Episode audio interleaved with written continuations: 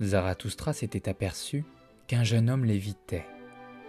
Et comme il allait un soir seul par la montagne qui domine la ville appelée la vache multicolore, il trouva dans sa promenade ce jeune homme appuyé contre un arbre et jetant sur la vallée un regard fatigué. Zarathustra mit son bras autour de l'arbre contre lequel le jeune homme était assis, et il parla ainsi. Si je voulais secouer cet arbre avec mes mains, je ne le pourrais pas. Mais le vent que nous ne voyons pas l'agite et le courbe comme il veut. De même, nous sommes courbés et agités par des mains invisibles. Alors, le jeune homme se leva stupéfait, et il dit J'entends Zarathustra, et justement je pensais à lui. Zarathustra répondit Pourquoi t'effraies-tu?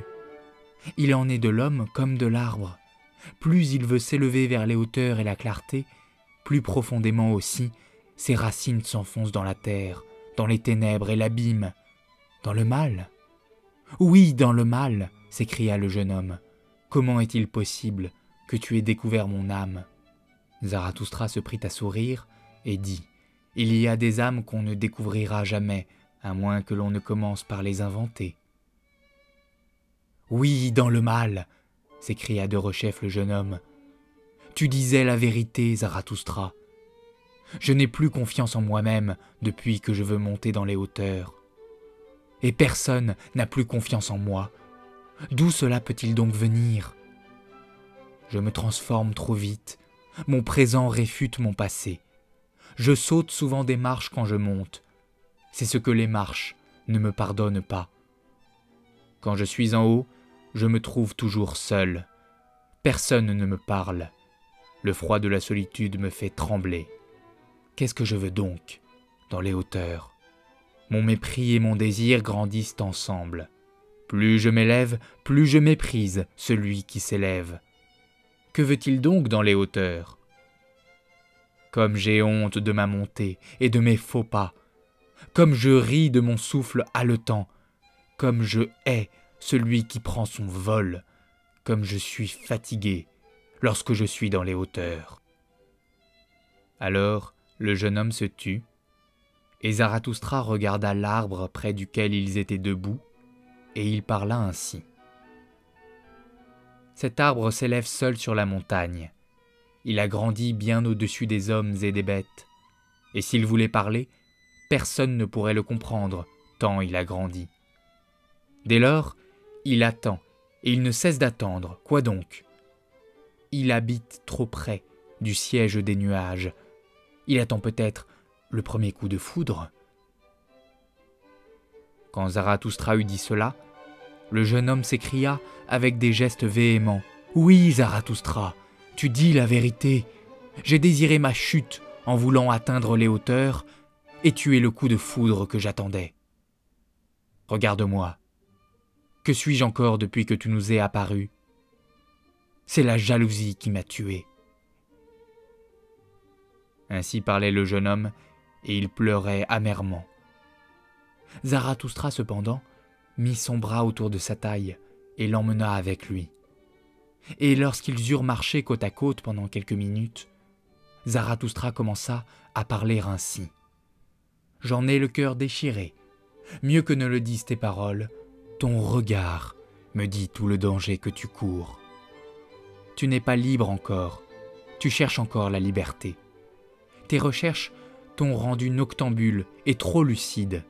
Tu veux monter librement vers les hauteurs, et ton âme a soif d'étoiles. Mais tes mauvais instincts, eux aussi, ont soif de la liberté. Tes chiens sauvages veulent être libres. Ils aboient de joie dans leur cave quand ton esprit tend à ouvrir toutes les prisons. Pour moi, tu es encore un prisonnier qui aspire à la liberté. Hélas, l'âme de pareil prisonnier devient prudente, mais elle devient aussi rusée et mauvaise. Pour celui qui a délivré son esprit, il reste encore à se purifier. Il demeure en lui beaucoup de contraintes et de bourbes. Il faut que son œil se purifie. Oui, je connais le danger que tu cours, mais par mon amour et mon espoir, je t'en conjure, ne jette pas loin de toi ton amour et ton espoir. Tu te sens encore noble, et les autres aussi te tiennent pour noble, ceux qui t'en veulent et qui te regardent d'un mauvais œil, sache qu'ils ont tous quelqu'un de noble dans leur chemin. Les bons, eux aussi, ont tous quelqu'un de noble dans leur chemin, et quand même ils l'appelleraient bon, ce ne serait que pour le mettre de côté. L'homme noble veut créer quelque chose de neuf et une nouvelle vertu. L'homme bon désire les choses vieilles et que les choses vieilles soient conservées.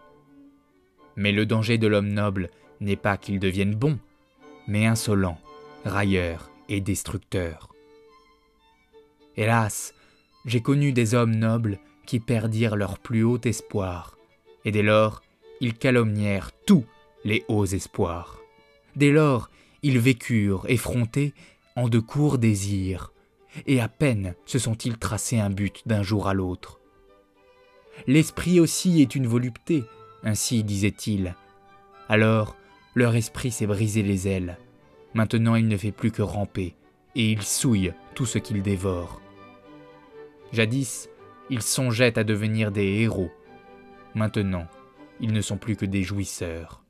L'image du héros leur cause de l'affliction et de l'effroi. Mais par mon amour et par mon espoir, je t'en conjure, ne jette pas loin de toi le héros qui est dans ton âme, sanctifie ton plus haut espoir. Ainsi parlait Zarathustra.